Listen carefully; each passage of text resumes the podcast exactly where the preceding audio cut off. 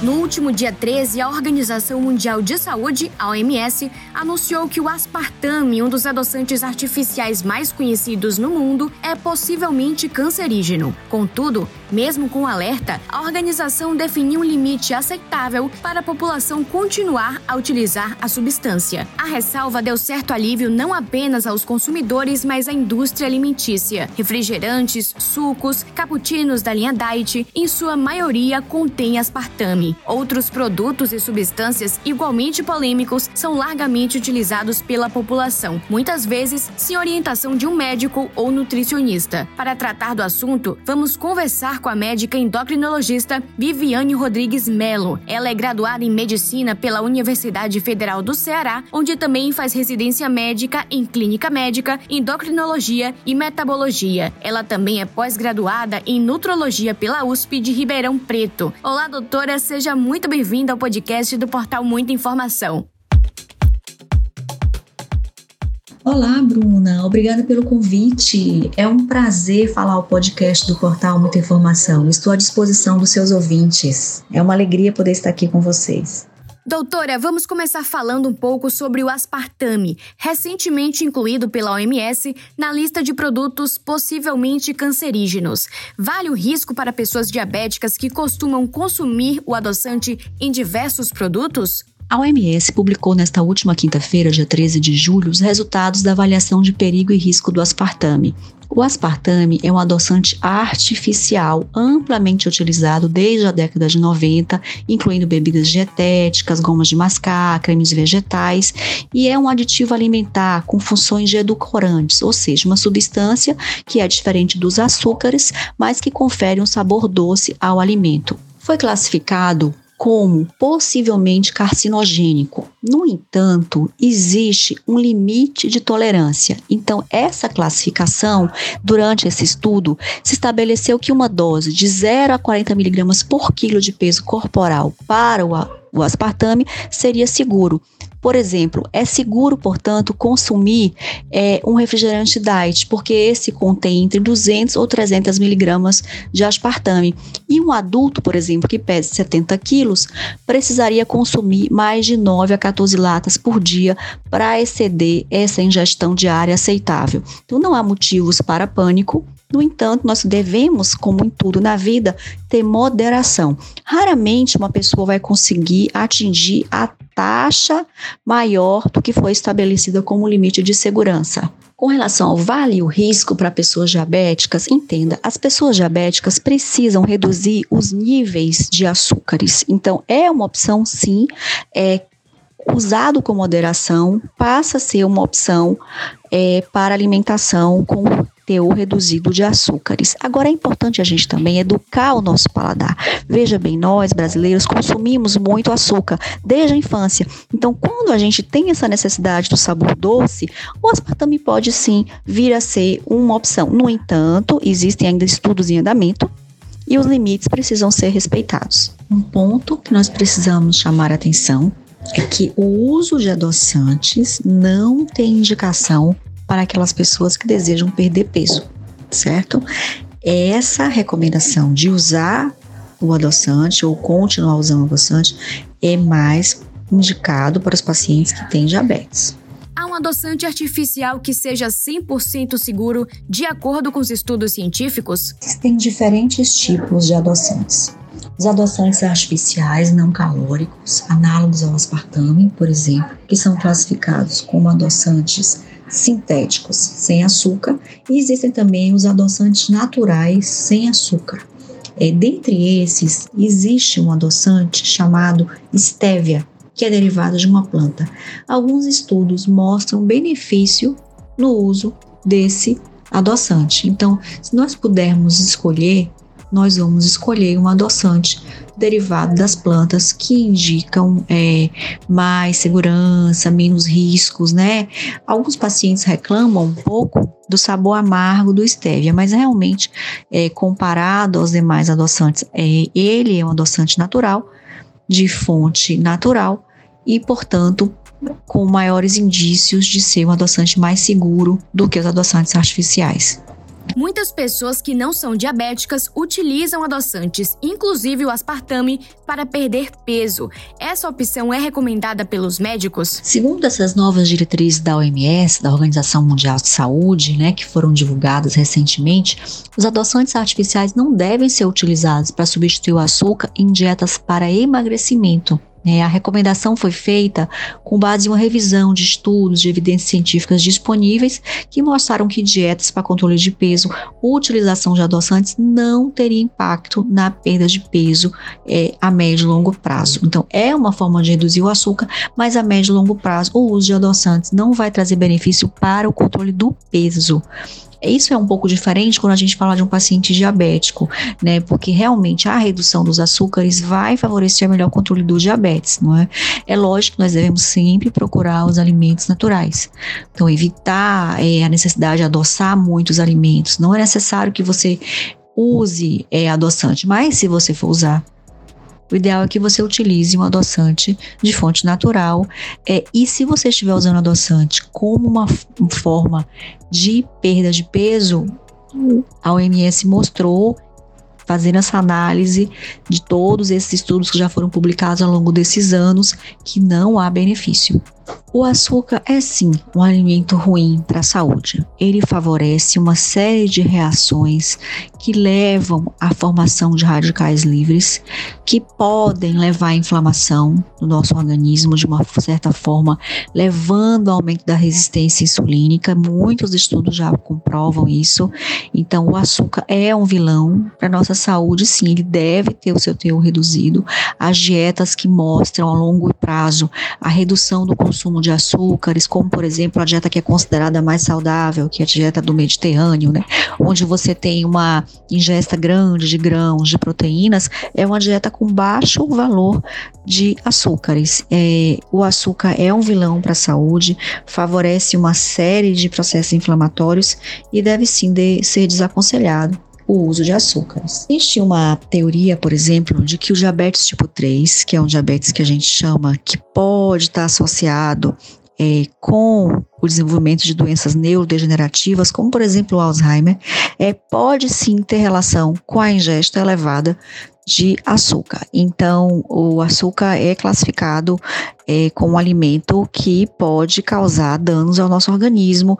É lógico que você não deve é, ficar 100% do tempo sem comer açúcar. Vamos dar um exemplo: você tem um aniversário, uma festa para ir, uma situação como essa, não é necessário que você, não sendo diabético, não possa comer um bolo, um brigadeiro, alguma coisa do tipo, mas no seu dia a dia, nós devemos sim reduzir o que pudermos na quantidade de açúcares. Importante a gente lembrar que as melhores fontes de açúcares na nossa alimentação são as frutas. Na mesma linha, temos a vitamina D. Houve uma época em que a suplementação era largamente indicada, depois a prática foi muito questionada. Em que casos a pessoa deve fazer a suplementação de vitamina D e quais os custos-benefícios do uso do produto? A vitamina D, na verdade, é um hormônio. Esse hormônio é muito importante para a formação óssea, para a saúde do nosso esqueleto. No entanto, muitos estudos mostram que níveis baixos de vitamina D também estão associados à obesidade e a déficit cognitivo. Então é muito importante a gente fazer a suplementação de vitamina D, mas entenda, suplementação usar apenas quando os níveis estão inferiores aos valores de normalidade. E esses valores de normalidade va variam de acordo com o status do paciente. Por exemplo, níveis de vitamina D menores que 12 são muito ruins né, e podem favorecer o raquitismo e a osteomalácia, que são doenças do esqueleto. Então, é recomendável que os níveis de vitamina D de 25 hidroxivitamina D estejam acima de 12 para prevenir o raquitismo e a osteomalácia. Uma outra situação é quando você precisa reduzir fraturas. Aí, nesse caso, a recomendação é que os níveis de vitamina D estejam acima de 24 nanogramas por ml, né? Já, por exemplo, para evitar o hiperparatiroidismo secundário, esses níveis estariam recomendados acima de 30 e para se evitar a osteoporose ou durante o tratamento da osteoporose, os níveis de vitamina D, o recomendado seria que eles estivessem acima de 30. Existem muitas formas de repor a vitamina D, de fazer a suplementação de vitamina D. É lógico que a exposição ao, aos raios solares, elas são, é, é a, a, exposição aos raios solares é uma das recomendações, mas nem sempre é o suficiente para atingir esses níveis. É, existem alguns estudos que mostram uma grande correlação de melhora e bem-estar com a suplementação da vitamina D também. Então, o que, que é necessário nesse caso, né, diante de todas essas polêmicas? Fazer uma análise da sua idade, das suas condições de saúde, para que você possa ter os níveis de vitamina D adequados para você, para as doenças que você está tratando, para as doenças que você quer prevenir, estabelecidos pelo seu médico, pelo seu endocrinologista, para que você possa realmente não fazer também uma superdosagem, que é um risco que pode acontecer, e encontrar uma forma de suplementação adequada, por exemplo, na gravidez ou durante o tratamento da osteoporose, que todas esses pacientes têm que ser realmente avaliadas de forma individualizada. O ômega 3 também costuma ser muito utilizado como parte da estratégia de controle da taxa de triglicérides. Realmente ajuda ou isso não é verdade? E basta usar o ômega 3 para atingir o objetivo, como muita gente pensa? O ômega 3 Está disponível em peixes como as sardinhas, o atum, o salmão, o arenque e também encontrado em frutos do mar menos comuns, como por exemplo nas algas, né? Existem dois tipos de ômega 3, o EPA e o DHA. É, o DHA e o EPA, eles devem estar em equilíbrio nas administrações e suplementações. Existem alguns benefícios no uso do ômega 3, alguns estudos mostram melhora das doenças neurovasculares, né, e também das doenças cardiovasculares, e a ingestão é recomendada de EPDHA é entre 2 a 4 gramas ao dia, e isso pode sim reduzir a concentração dos triglicerídeos no sangue em até 25 a 30%. Mas entenda, não é a única medida que você deve tomar para reduzir os níveis de triglicerídeos. É importante lembrar que os triglicerídeos são uma espécie de gordura derivada do excesso de carboidratos. Então, o fígado faz uma conversão do excesso de carboidratos em triglicerídeos para que eles possam ser armazenados no músculo e também no fígado e que isso pode com o tempo levar também a esteatose hepática. É, é importante usar ômega 3, os estudos são robustos, a evidência é 100% não, é um complemento, é um suplemento. Então aproveito aqui durante esse podcast para destacar isso. Suplemento é aquilo que você usa quando a sua alimentação normal não está adequada e você precisa suplementar. Então, assim, uma dose a mais que você às vezes não consegue atingir com os níveis normais da sua alimentação. Então, o ômega 3 tem suas indicações, tem alguns estudos que mostram realmente melhora é, nas doenças cardíacas e algumas doenças neuro, é, neurodegenerativas também. O ômega 3 tem um papel anti-inflamatório no organismo, ele tem uma ação também na infertilidade, mas como que a gente vem falando sempre aqui, é necessário que haja o equilíbrio e a dose seja adequada e que você passe inicialmente por uma avaliação com o seu médico clínico, também com o seu endocrinologista, com o seu cardiologista, para que você possa avaliar se realmente essa é a estratégia melhor para você. Os triglicerídeos têm uma resposta muito grande quando você pratica atividade física. É interessante a gente destacar também que o sedentarismo causa muito mais cânceres do que o aspartame, por exemplo. Nós estávamos falando lá no início. Então, reduzir níveis de triglicerídeos tem que estar associado à prática de atividade física. Suplementos para o controle dos níveis de glicemia, como glucerna, realmente são úteis? Suplementos formados por carboidratos de lenta absorção, como por exemplo glucerna, são sim é, indicados para os pacientes diabéticos. Alguns pacientes podem substituir até uma refeição com o uso desse tipo de suplemento. Essas medicações, né, que a gente pode falar, na verdade, não é uma medicação, é um suplemento, é, são interessantes para aqueles pacientes que têm dificuldade de ingerir alimentos. Muitos diabéticos têm quadro de sarcopenia. Sarcopenia é a perda de massa muscular. E essa perda de massa muscular leva a outros tipos de doenças, como por exemplo a dinamia, o paciente não consegue mais fazer tanta atividade física quanto ele fazia. Então é chega a ser uma opção interessante para suplementação proteica.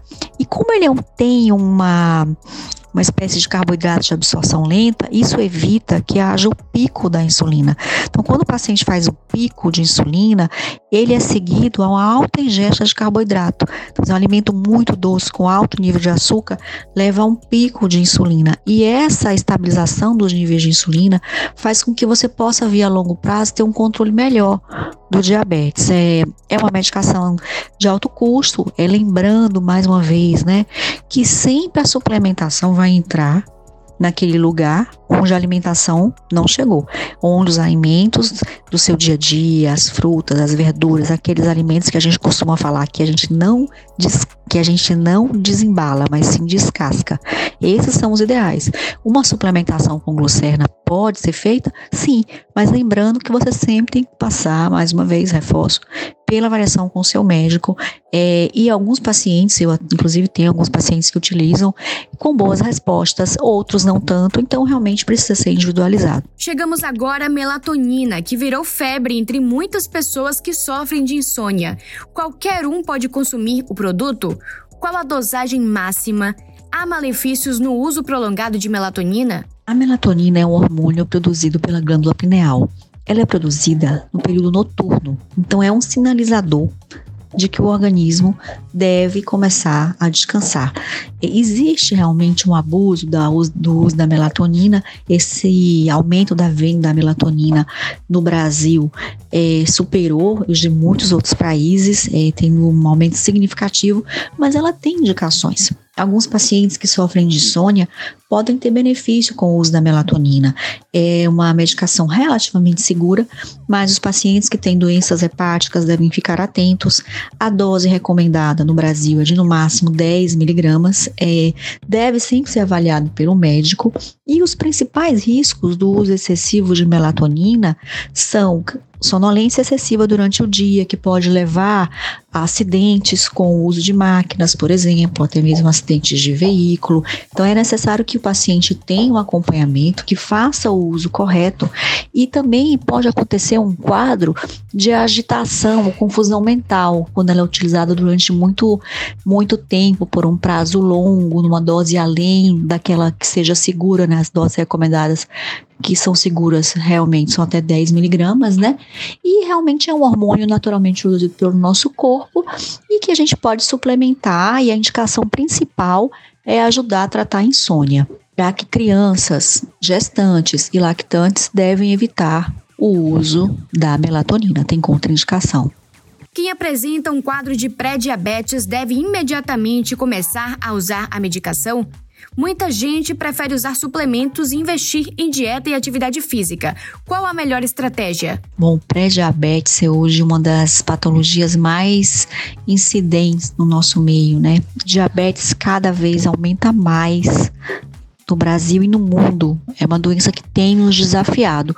Nós temos é, tratado o pré-diabetes como um paciente diabético, sim. Alguns pacientes nós já indicamos o uso da medicação, especialmente aqueles pacientes que também estão obesos, que têm um histórico familiar muito é, positivo para diabetes, mas existem algumas recomendações que podem prevenir a evolução do pré-diabetes para o diabetes. Essas medidas, alguns estudos demonstram que seriam a perda de peso de 10% daquele peso que você teve ao diagnóstico do pré-diabetes. Então, por exemplo, um paciente de 80 quilos, se ele perder 8 quilos, ele pode ter uma redução de 50% de chance de desenvolver diabetes desde aquele momento em que ele teve o diagnóstico pré-diabetes. A outra recomendação é que o paciente tenha um aumento da atividade física. Essa atividade física, que a gente pode considerar como possível de reduzir é, os riscos para pré-diabetes, são 150 minutos de atividades aeróbicas por semana. Então, por exemplo, meia hora de caminhada ao dia. E a outra medida que o paciente pode adotar para reduzir o risco de progressão do pré-diabetes para o diabetes é o aumento da ingesta de fibras. Então, mais uma vez, a gente volta para aquele ponto inicial: a alimentação. Alimentos que Deus fez para gente, que estão disponíveis na natureza, que a gente descasca, né? Então, as frutas, as verduras, os alimentos que estão aí disponíveis são os alimentos mais recomendados para aquele paciente que está buscando prevenir a sua evolução do pré-diabetes para o diabetes.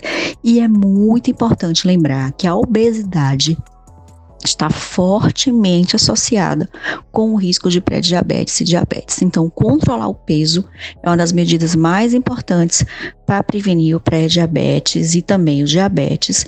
E é muito importante combater também o sedentarismo. Fitoterápicos também são largamente utilizados sem prescrição médica. Entre os produtos mais consumidos estão aqueles usados para fazer reposição hormonal no climatério e na menopausa e os que prometem combater a insônia. Eles realmente funcionam? e podem ser utilizados por qualquer pessoa sem orientação médica? Em que casos os fitoterápicos podem se tornar tóxicos? A fitoterapia é uma prática milenar né, que utiliza diversas partes das plantas, como as raízes, as cascas, as folhas, as frutas, as sementes, que vêm sendo apontadas como algumas substâncias que têm efeitos benéficos para o ser humano. É, existe um abuso de fitoterápicos no Brasil, existe uma combinação excessiva de substâncias numa mesma cápsula. Então, esse tipo de conduta deve ser evitado.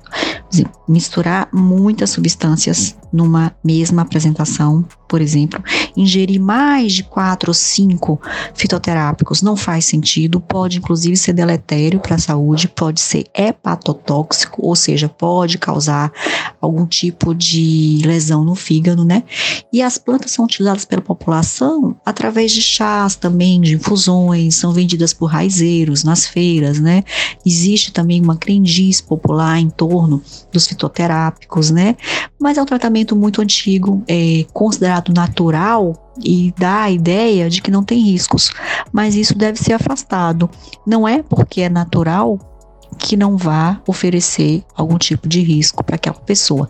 Então, todo fitoterápico deve ser prescrito pelo seu médico, deve ter o acompanhamento de um profissional de saúde e você tem que ser avaliado para que você possa avaliar principalmente como está a sua função hepática, ou seja, como está a saúde do seu fígado e também do seu rim, porque essas são as principais vias de excreção dos fitoterápicos. Existem alguns sim que têm seus benefícios, é, e eles são benefícios que são estudados há muitos anos, outros nem tanto. Então é necessário que você realmente venha ter uma avaliação médica, não se expor a ao chá que seu amigo ensinou, né? Deixar de procurar o seu médico porque um amigo ensinou o chá.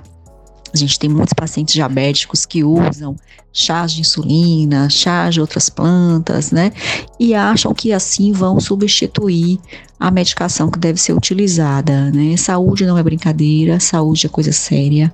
O uso indiscriminado e a automedicação são práticas que devem ser abolidas, cada vez mais a população tem que estar consciente, né, de que às vezes você utiliza um medicamento que tem realmente indicação para você, tá ali orientado pelo seu médico e assim, ainda assim, você pode vir a ter algum efeito colateral que faz parte das, das medicações. Imagina quando você resolve é, fazer uma mistura de várias substâncias sem orientação médica, né? Existem sim fitoterápicos que merecem nosso respeito, é, inclusive alguns são apontados com benefícios nessa transição é, da menopausa, do climatério. Existem inclusive alguns que têm é, apresentação em forma de cápsulas que estão disponibilizados em algumas farmácias. É, e esses fitoterápicos têm estudos é, em torno da sua eficácia, da sua segurança, da dose, de equivalência, da forma de preparação. É, existem pacientes que têm benefício e algumas pacientes na menopausa podem vir a se beneficiar de alguns tipos de substâncias, sim, outras nem tanto mas sempre é, o critério de segurança tem que estar acima de qualquer outro critério.